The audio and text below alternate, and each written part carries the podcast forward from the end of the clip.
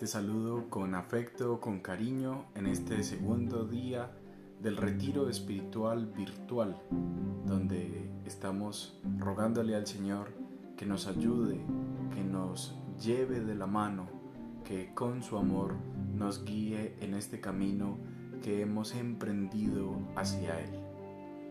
Ciertamente, el día de ayer pensábamos que el camino que emprendíamos hacia Dios es como si Dios estuviera fuera, como si debiéramos caminar hacia alguna parte, pero en realidad Dios está dentro.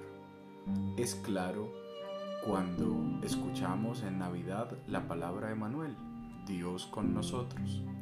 Es aún más claro cuando participamos de la Eucaristía y vemos como literalmente Dios entra en nuestra vida y si aún nos quedaran dudas, basta remitirnos a la enseñanza de la iglesia donde nos enseñan que el Espíritu Santo habita en nosotros. Somos templos del Espíritu.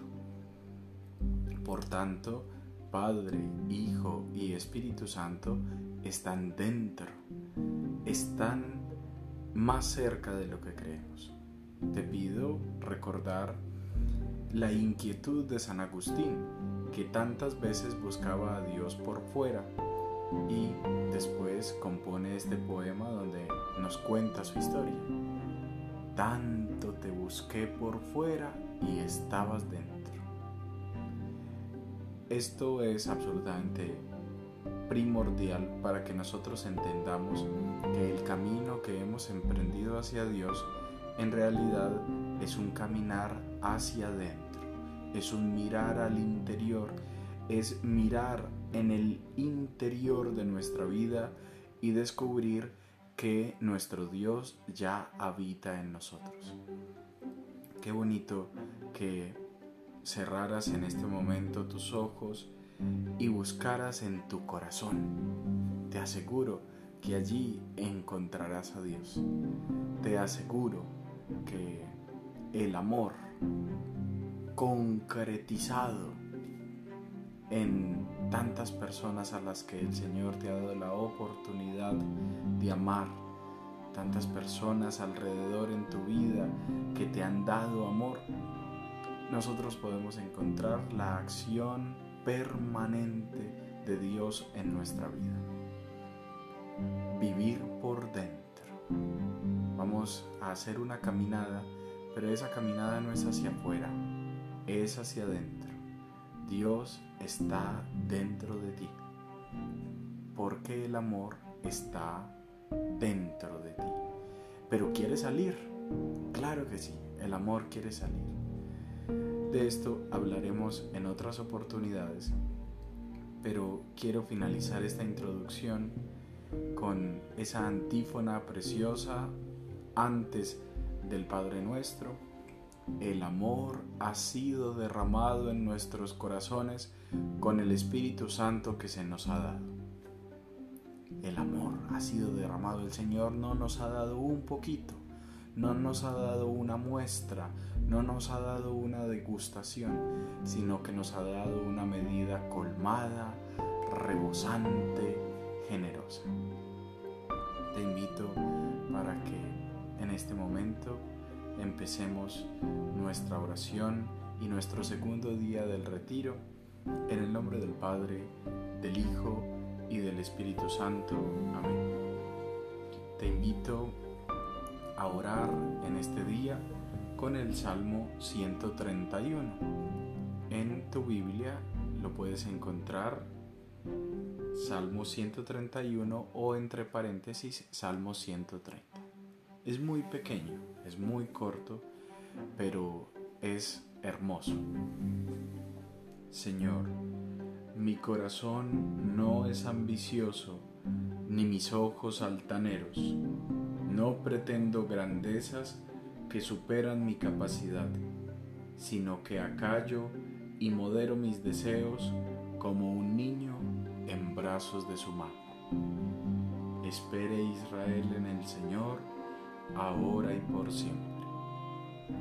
Gloria al Padre, al Hijo y al Espíritu Santo, como era en el principio, ahora y siempre, por los siglos de los siglos. Amén.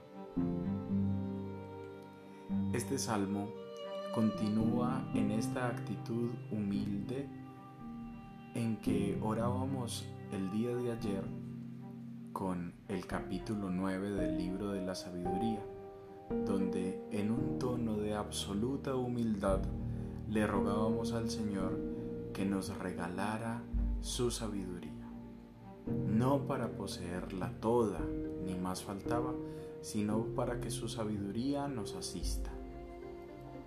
En este mismo tono de humildad está compuesto este Salmo 131 que algunos libros, en especial el libro de la liturgia de las horas, lo titula como Abandono confiado en los brazos de mi Dios. ¿No te parece muy bonito? Abandono confiado en los brazos de papá. Yo estoy en los brazos de mi Dios y estoy confiado. Estamos abandonados en sus brazos para que Él haga lo que quiera con nosotros. Es muy importante mirar ese versículo con el que termina el primer párrafo como un niño en brazos de su madre. Es importante que nosotros comparemos y cerremos de pronto nuestros ojos y eso te puede ayudar, pero vamos a contemplar la imagen de un niño que duerme tranquilo y confiado en que nada le puede pasar cuando está rodeado de los brazos de su madre. Hoy, precisamente, estuve dialogando con una señora que me decía que, sentía que, que había algunas acechanzas del mal en su vida. Y yo me reí. Y me dijo, padre, no se ría, porque lo que me está pasando es muy serio. Y yo le dije, no me estoy riendo como un irrespeto hacia ti, sino porque me estoy riendo en un tono de ternura, porque lo que tú tienes no se define exactamente como acechanzas del mal, sino desconfianza de mi Dios. Me explico. Cuéntame cómo es tu relación con tu papá. Y me dijo, no, mi papá ya murió. Y yo le dije, bueno, pero cuando estaba vivo, ¿tenías una buena relación con tu papá? Y me dijo, sí, una relación muy buena, mi papá me quería mucho.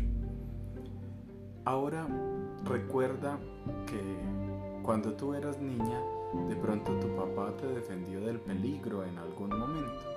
Imaginémonos, quizás, si puede ayudar, aquel, aquel caso hipotético de que te estuvieran persiguiendo unos perros para atacarte, unos perros rabiosos para atacarte. Y no creerías que tu papá te defendería con todas las fuerzas para que no te pasara nada. Y me dijo, por supuesto, claro que mi papá me defendería así. Yo le dije, exactamente eso es lo que ahora el Señor te manda a decir conmigo. Que Él te va a defender con todas las fuerzas de todo mal y peligro. Porque lo que el Señor siente por nosotros es amor. No hay otra cosa que el Señor sienta por nosotros no hay otro sentimiento, no hay otra emoción de Él hacia nosotros que el amor. Y es un amor más grande que el de un papá o que el de una mamá, como reflexionábamos mis, el día de ayer. Un amor más grande, un amor paterno, materno, que supera incluso a nuestros progenitores, tiene Dios para con nosotros. Y por eso tantas veces hemos escuchado aquella frase, si Dios está conmigo, ¿quién contra mí? o frases parecidas a esta. Pero qué bonito que de pronto hoy cantáramos. Ya no temo, Señor, la tristeza, ya no temo, Señor, la soledad, porque eres, Señor, mi alegría. Y el coro dice, Cristo está conmigo, junto a mí va el Señor, me acompaña siempre en mi vida hasta el fin. Y ahí empiezan todas estas estrofas donde cada uno de los versos empieza diciendo, ya no temo, ya no temo, ya no temo. Cristo está conmigo, me acompaña siempre en mi vida hasta el fin. Cada una de estas frases llegan como un consuelo para mi vida. Yo no tengo nada que temer. Yo les digo y les doy este testimonio de vida. Yo no le tengo miedo a nada. Por supuesto que no estoy negando la existencia del mal, pero creo con todas las fuerzas que ese mal no me puede hacer daño, porque mi papá me está defendiendo.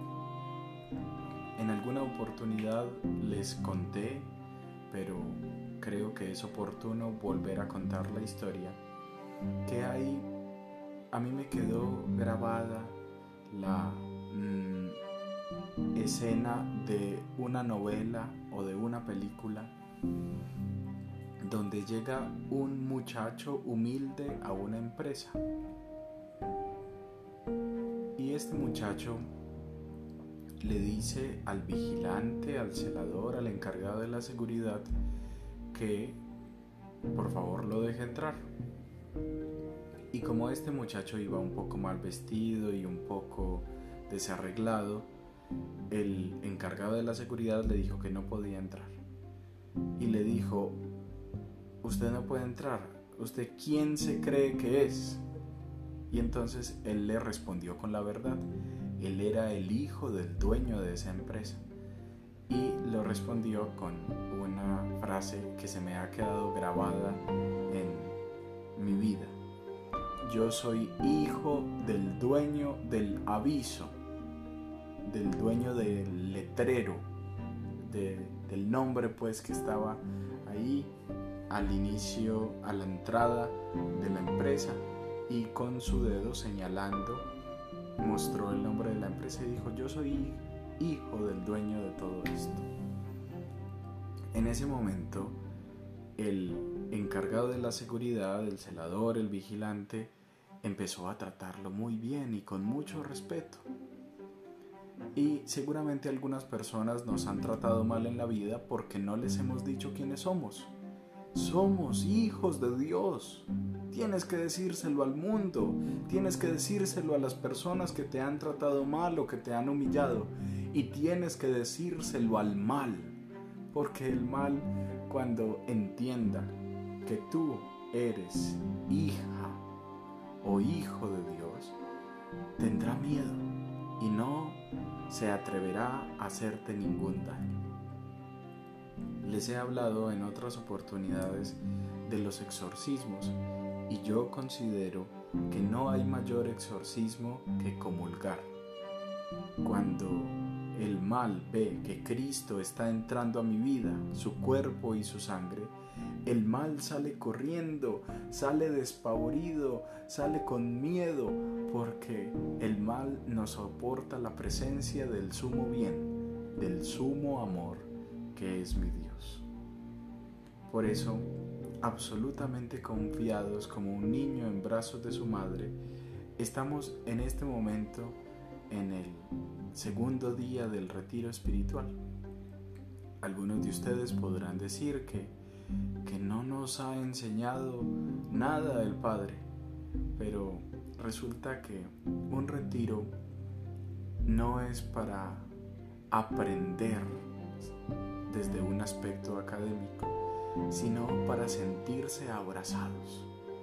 Ese es mi mayor deseo, que tú te sientas abrazado o abrazada por mi Dios en este momento, que sientas como sus brazos calientitos están rodeándote y te están susurrando al oído, mi hija, mi hijo, no temas, yo estoy contigo. Retiro espiritual nosotros debemos contemplar que no estamos solos.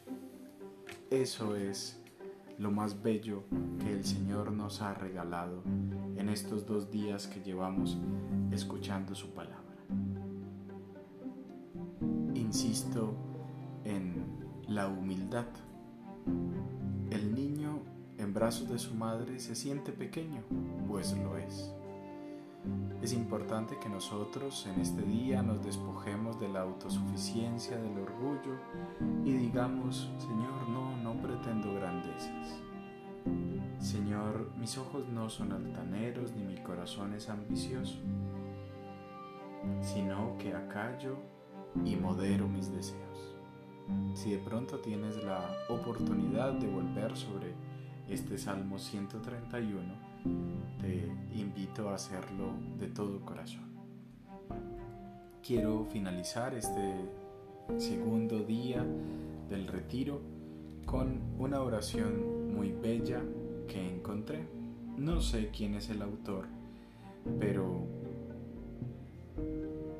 entiendo que mi Dios nos habla a través de muchos seres humanos.